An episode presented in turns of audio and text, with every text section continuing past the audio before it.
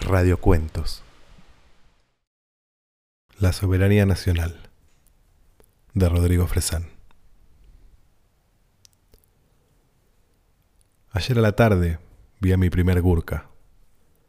Estaba sentado, de rodillas frente a un pequeño fuego que no sé cómo se mantenía encendido bajo la lluvia. Sonreía a la nada y limpiaba su daga con la misma devoción cansada con que una madre le cambia los pañales a su hijo. Yo me había alejado de mi grupo casi sin darme cuenta. La idea era buscar un lugar tranquilo para escribir una carta que no iba a ningún lado. Escribimos muchas en estos días. Parecemos estatuas inclinadas sobre hojas de papel, ubicadas de espaldas al viento, sosteniendo lápices con el puño cerrado para que no se vuelen las letras. Escribimos nuestras cartas con la plena seguridad de que nadie va a leerlas, porque se sabe, el correo nunca fue muy eficiente, que digamos. Lo que hacemos entonces es escribirlas y leérnoslas en voz alta. De este modo nos convertimos en novias y familiares y amigos y se atenúa un poco la sensación de estar escribiendo en vano. El sargento rendido nos regala una hora por día para que nos perdamos y nos encontremos en este ejercicio de dudosa utilidad. Pero ayer tenía ganas de escribir a solas, porque iba a escribir la carta más inútil de todas. Iba a escribir a Londres y no tenía ganas de leerla en voz alta. Mejor no. Nunca falta un loco, como el tipo ese que no para de remendar su uniforme que va a pensar que soy un traidor o algo por el estilo, por el solo hecho de escribir a Londres. Allí está mi hermano mayor.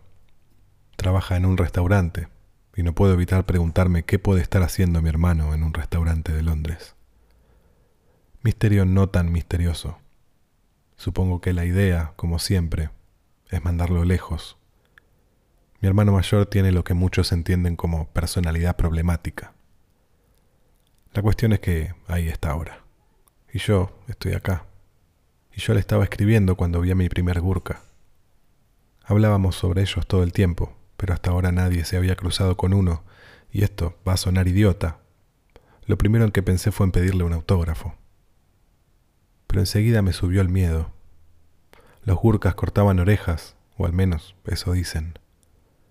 La cuestión es que me quedé ahí, agarrándome la cabeza. El Gurka vino dando saltitos hasta donde yo estaba.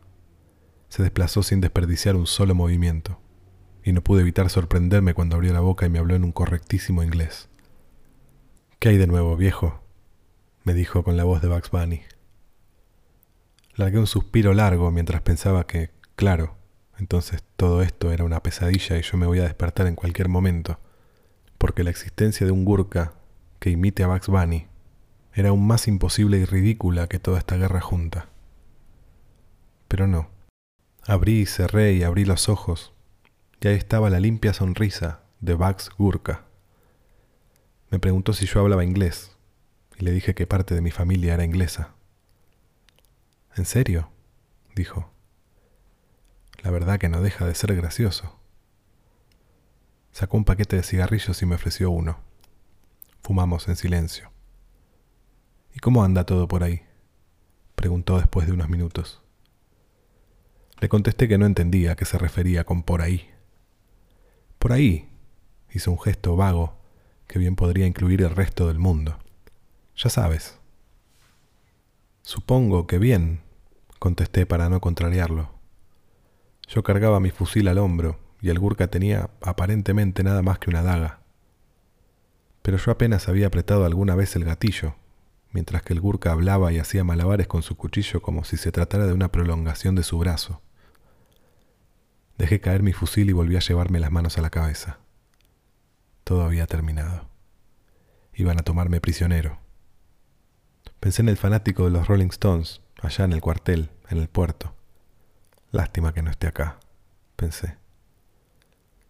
El Gurka parpadeó varias veces como si no entendiera, y al final estalló en una carcajada inesperada como si se riera en ideogramas pintados con témpera negra.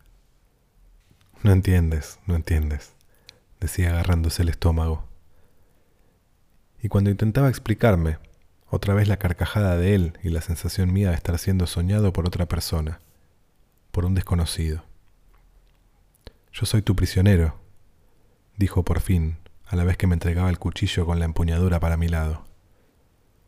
Le dije que no, que de ningún modo, que el prisionero era yo.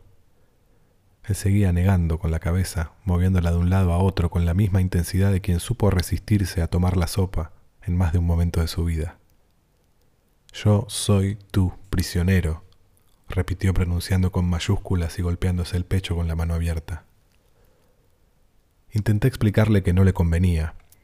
Si yo lo tomaba prisionero, le podía llegar a ocurrir alguna de esas cosas espantosas que siempre me están pasando. Le dije que no era casual que yo anduviera solo por el frente de combate. Nadie quería tener nada que ver conmigo. Por eso lo mejor era que me tomara prisionero, que me entregara a sus mayores y me encerraran en una habitación hermética de alguno de los acorazados, o en el Queen Elizabeth. Tenían lugar de sobra, y yo necesitaba ese lugar para poder pensar tranquilo. Finalmente le dije que, después de todo, yo me había entregado primero.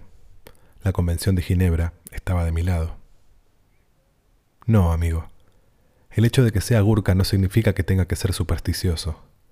Puedes guardarte todo eso para los adoradores de la diosa Kali, porque yo soy tu prisionero. Así que vamos. ¿Para qué lado queda el cuartel?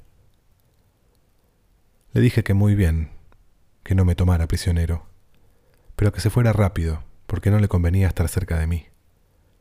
Le dije que tengo una suerte espantosa y que traigo mala suerte, pero no sirvió de nada.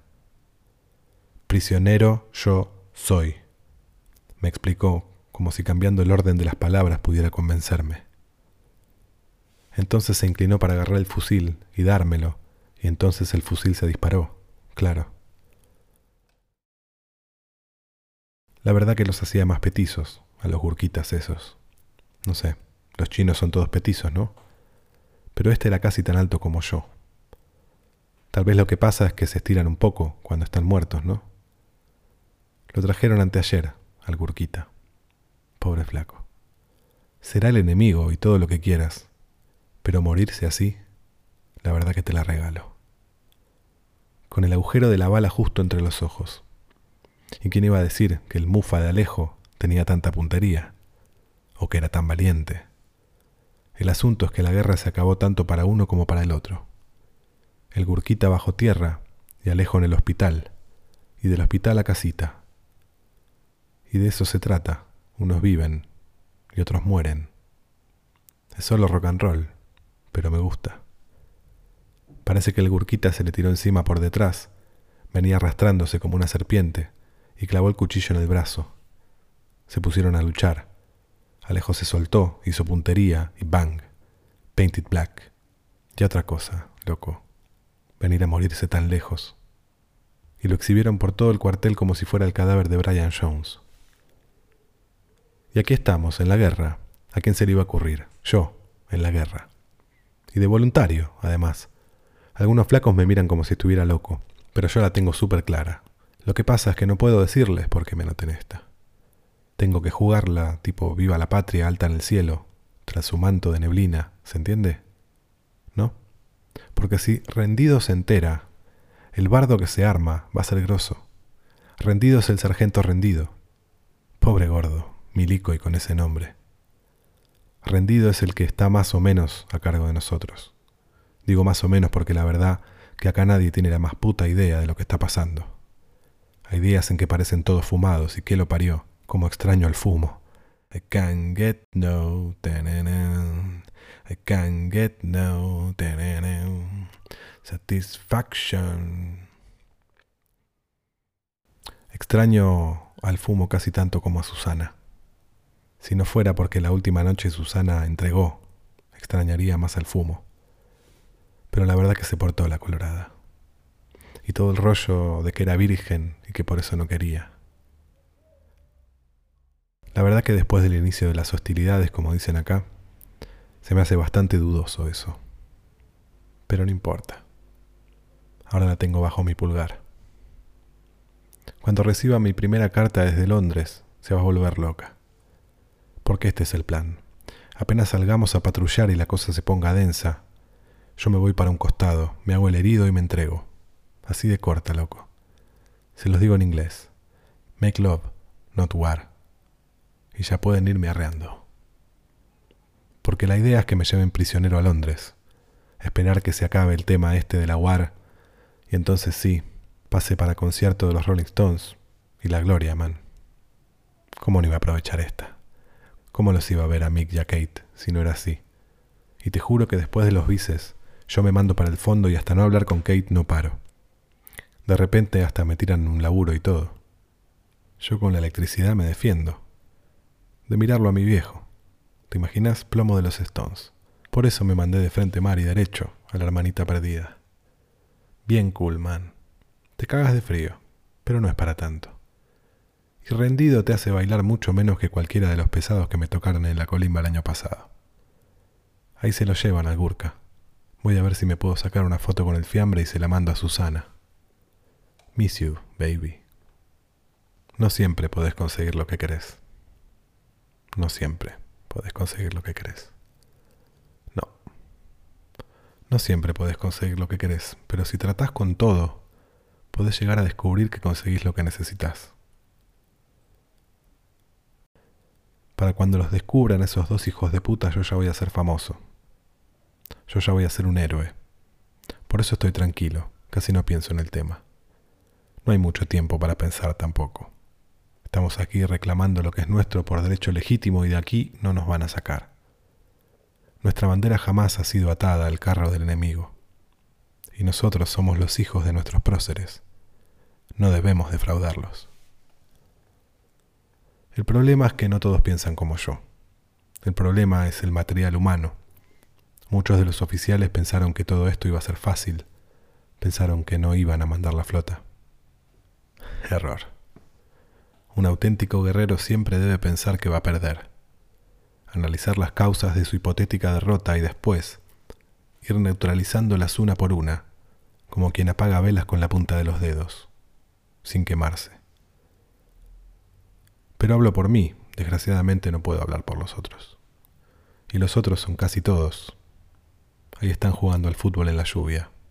Se caen al barro, chocan entre ellos, sucios como cerdos, con el uniforme a la miseria.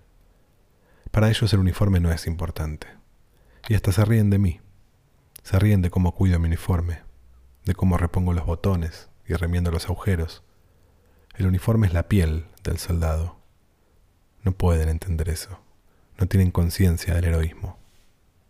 Y yo voy a ser un héroe. Cuando los encuentren, yo ya voy a ser famoso. ¿Y quién va a pensar en eso después de todo lo que yo hice por la patria querida, por la madre patria? Me pregunto si los habrán encontrado. Pero no tanto como antes. Cada día que pasa pienso menos en ellos y más en mí. Y está bien que así sea, porque se aproxima el día de la gran batalla Ayer volví a soñar con el día de la gran batalla. En realidad al principio estaba soñando con ellos. Los vi abrazados sobre el colchón mugriento. Después los disparos se fundieron con los disparos de la gran batalla y me vi corriendo por la nieve, el brazo en alto, llevando a mi pelotón hacia la victoria definitiva. Esa victoria de donde se regresa diferente, porque en la acción de vencer radica la diferencia entre dioses y mortales. Me vi como un dios, con un uniforme digno de un dios. Todas mis balas encontraban su blanco, y la muerte del enemigo era algo hermoso para ellos, porque no era su muerte, porque su muerte pasaba a ser parte de mi vida y de mi gloria. Yo los miraba caer y los sentía morir, orgulloso como un padre, porque todos ellos habían nacido para que yo los matara. Habían nacido tan lejos y habían llegado hasta el fin del mundo, para que en el último acto de sus existencias yo les regalara el verdadero sentido de sus vidas. Me desperté excitado y me masturbé pensando en si ya los habrán encontrado. Hijos de puta. Ni tiempo de vestirse tuvieron. Cerré la puerta de ese departamentito de mierda y de ahí al cuartel y del cuartel a los aviones. Me dio lástima tirar el revólver. Era de mi abuelo. La lluvia golpea contra los costados de las bolsas de arena. El pozo se está llenando de agua. Desperté a varios, pero no me hicieron caso. Siguen durmiendo, mojados, como esos pescados pudriéndose en el barro. Fui a avisarle al sargento rendido. Me dijo que no le hinchara las pelotas, que mañana lo arreglamos, que me vaya a dormir. Estoy fuera de la cueva, cubriéndome con el capote, los ojos cerrados. Quería volver a meterme en mi sueño de la gran batalla. Sueño con la gran batalla desde que tengo memoria, desde los cinco años más o menos. Antes soñaba con una gran batalla diferente, con otros uniformes, como en las series de televisión y en las películas. Mis compañeros tenían nombres extranjeros y la verdad que eso me molestaba un poco, por más que fueran mejores soldados que los de acá. Pero pienso que el cambio me conviene. Soy el mejor. Ayer nos pasó un coronel y me puso como ejemplo. Mi uniforme está impecable. Está mejor que cuando me lo dieron. Tengo aguja hilo. Tengo la mejor puntería de todo el pelotón. Ayer rompí todas las botellas. Diez botellas, diez balas. Hay que desperdiciar munición. Como con esos dos. A esta altura me imagino que deben estar apestando todo el edificio. No, seguro que ya los encontraron. Pero no me van a relacionar con todo eso. Ni siquiera van a pensar en mí. Fui muy cuidadoso, además, todo limpio y brillante, sin sangre, igual que mi uniforme para la gran batalla. Vuelvo a soñar con la gran batalla, pero no es lo mismo. Esta gran batalla tiene defectos. Estoy dormido, pero enseguida me doy cuenta de que es un sueño. Hay errores. Aparece el tipo ese que mató al Gurka y también el otro, el que no paraba de hablar de los Rolling Stones, el que rendido mandó a estaquear porque lo agarraron robando chocolate. Estuvo toda la noche cantando los gritos en inglés. Cuando lo desatamos a la mañana siguiente no reconocía a nadie, le temblaban los dientes y no paraba de decirme Kate. Tenía los pies violeta. Dicen que se los tuvieron que amputar. A mí no me consta. De todas maneras así se castigaba a los ladrones antes. No lo volvimos a ver. Por eso esta versión de la gran batalla me irritaba un poco. El ladrón corría a mi lado y no paraba de cantar en inglés. Yo le gritaba para que se calle, y de golpe les estaba diciendo a Inés y a Pedro que se callaran, que no les iba a servir de nada pedirme perdón. Perdón, decía Inés, la muy puta desnuda. Tranquilo, me sonreía Pedro. Tardó un rato en darse cuenta de que con el tranquilo y la sonrisita no le iba a alcanzar. Entonces trató de explicarme. Me dijo que había sido ella la que llamó para contarle que me mandaban a la guerra y que estaba mal, y que por qué no pasaba a tomarse un café. Te juro que la idea fue de ella, me dijo. Inés empezó a putearlo como una loca. Y yo ahí sentado con el revólver en la mano, moviendo la cabeza de arriba abajo y de derecha a izquierda, frotándola contra la pared. Me encanta hacer eso. Tengo el pelo corto y parado.